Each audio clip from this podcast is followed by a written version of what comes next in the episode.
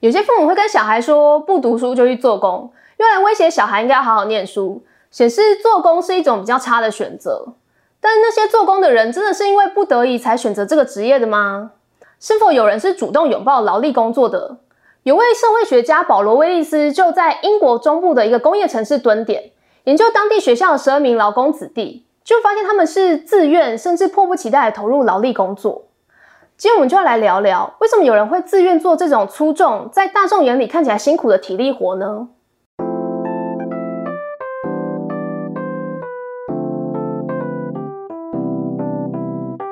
我是小瓜，研究在一九七零年代的英国进行，时间地点都跟台湾大不相同。我们就先来看看他们的故事吧。故事发生在汉默镇这个位于英国中部的工业城市，有八成的人口从事加工制造业。威斯选了十二位出身劳工家庭的少年，称他们为小子们。小子们不爱念书，对学校有明显的反抗，其实就还蛮像国中班上的小混混的。他们会大摇大摆的走进教室，上课时莫名的四处走动，脸上就一副“呃，我只是刚好走过”的表情。如果被阻止，也有一堆理由：“老师，我在脱外套，我要丢垃圾，那谁谁谁让我去见他之类的。”或是上课时一直制造噪音。被点起来问问题，只发出啊哼的声音，然后在座位上变换各种坐躺姿势，是不是很有画面？我看的时候一直会心一笑，明明就是几十年前的英国，竟然跟台湾的国中生这么像。他们最明显的特色就是对学校跟老师的反抗，以及极力要跟书呆子、乖乖牌做出区隔，尤其以这三种东西作为象征：服装、烟跟酒。小子们能够不穿制服就尽量不穿。他们打扮会紧跟着流行文化，譬如当时流行长发跟喇叭裤。九零年代的台湾国中生大概就是垮裤跟烫玉米须了吧。抽烟则是第二种师生冲突的原因。小子们大多抽烟，除了作为反抗跟身份记号之外，还有一种功能，用来找出敌方阵营当中比较怕事的对象。通常是年轻老师会在看到他们抽烟之后选择视而不见。喝酒也是，一位小子阿尔夫就提到。有一晚上，他在酒吧遇见了学校老师，他两次跟老师打招呼，但老师就是不回应。隔天他被叫去，老师问他：“你昨天晚上在那里吗？你不觉得你那样做就像是在羞辱人？”阿夫不解的反问，老师又继续说：“在那种地方跟我打招呼，你觉得我该怎么回你？下次不要跟我讲话。”阿夫则说：“好，我以后再也不打招呼了，就算走路时遇到，我也不打了。”但也不是所有老师都会选择视而不见。一些资深老师或是主任、校长仍会严惩过于嚣张的学生，甚至不惜动用公权力。种种冲突跟对峙，凸显了他们之间对立的情形。学校是正式领域的代表，有明确的结构。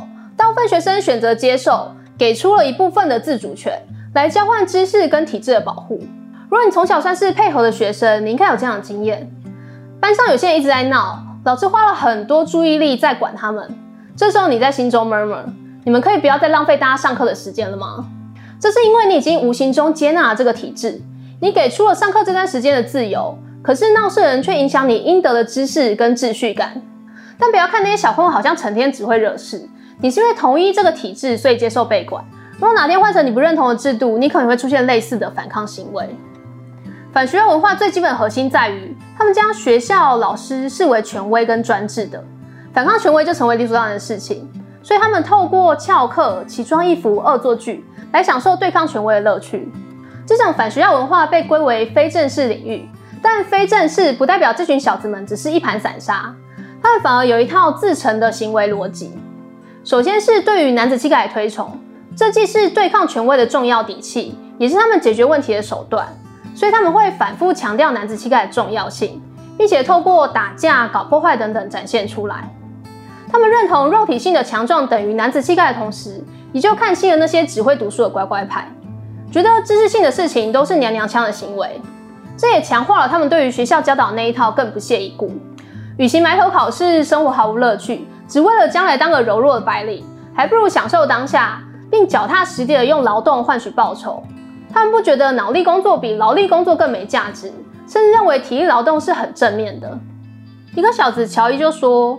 我全身充满精力，无法从事办公桌前的工作，除非等个十年、十五年。当我变胖跟肌肉松弛了，或许我就会。整体来说，在抗拒权威时，他们也一并拒绝了学校所灌输的阶级流动跟追求文凭的意识形态，并形成了推崇男子气概的硬派文化，最终使得这些小子们自愿拥抱劳力工作。因为劳工的文化正与这种反学校文化不谋而合。对于这样的结果，传统上会认为是这些小孩不够有远见，只知道贪图眼前的逸乐，最终逼不得已去做辛苦的劳力工作，就像他们的父母辈一样，形成了再一次的阶级复制。但研究他们的威利斯不这样认为，他观察到的反而是这些小子们自愿拥抱劳动，出于他们的体悟，摒弃文凭，摒弃脑力工作。从许多对话记录可以发现。这些小子们不是不懂得社会的残酷法则，从学校竞争就开始，也心知肚明那些被嘲弄的乖乖牌未来可能得到更轻松高兴的工作，但他们就是不愿意照做，因为他们已经洞察了，即使服从这个体制，终究是徒劳。这让我想到中国几年前很热门的一个词“小镇做题家”，是一个从社群媒体上出现的自嘲性称呼，来自那些出生于小镇、很会做题考试、考上前几名大学的人。却在来到城市之后，感受到一系列的城乡差距，无论是课业也好，工作也好，都感到力不从心。原来自己只是会读书，但眼界窄，人情世故不够懂，因此萌生了一股自卑。像有个人刚上大学时，曾经在全家买了一杯咖啡，跟同学抱怨：上海的咖啡好贵啊，十二块钱一杯，大概就是台币五十多块吧。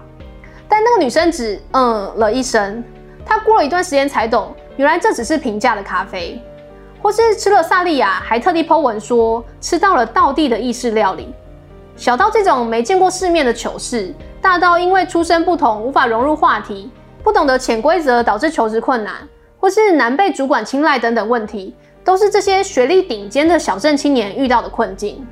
如果说你努力读书，最后不过也是成为小镇做题家，那小子们叛逆的行为，可说是有某种先见之明。在资本主义的游戏规则下，你再努力也很难跟那些有资源的孩子竞争。他们看穿了这些，与其玩这个对自己不公平的游戏，不如放弃体制，拥抱他们所认同的价值。但从结果而言，讽刺的是，这过程只让他们学习成为工人，并更认同工人阶级而已。这是因为他们的洞察也有极限，对学校不公体制的厌恶，让他们在放弃教育翻身神话的同时，也一并放弃了脑力工作。对他们而言，学校与反学校文化的对立，也绑定了阴柔与阳刚的特质，以及脑力与劳力的。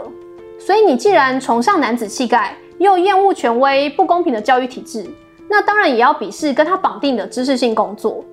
这让小子们虽然看破了学校制度，却没能看穿更大社会体制下的分工。他们的想法大概是这样的：我不想玩学校那一套，所以我不搞那些知识性的东西。我是男子汉，所以我不碰娘娘腔的事。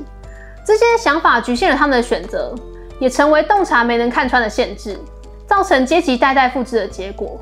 通过对男子气概的理解，他如何糅合了性别与劳动的分工概念，我们得以解答一开始问的问题：为什么最被看轻的劳力工作，却有一群人自愿甚至满怀热情的拥抱？至少在很长一段时间内，成为这些小子们无悔的选择。以上这个田野调查都记录在这本书《学做工》当中，作者就是进行研究的社会学家保罗·威利斯。他的贡献在于对于工人阶级复制提出了与马克思主义不同的看法。传统马克思主义认为，阶级之所以无法流动，一方面是由于上层阶级将自己封闭起来，把中下阶层区隔开，制造了所谓的社会封闭；另一方面则是阶级在生产。就是透过代代传承，繁衍了自身阶级的利益、行为、价值与认同。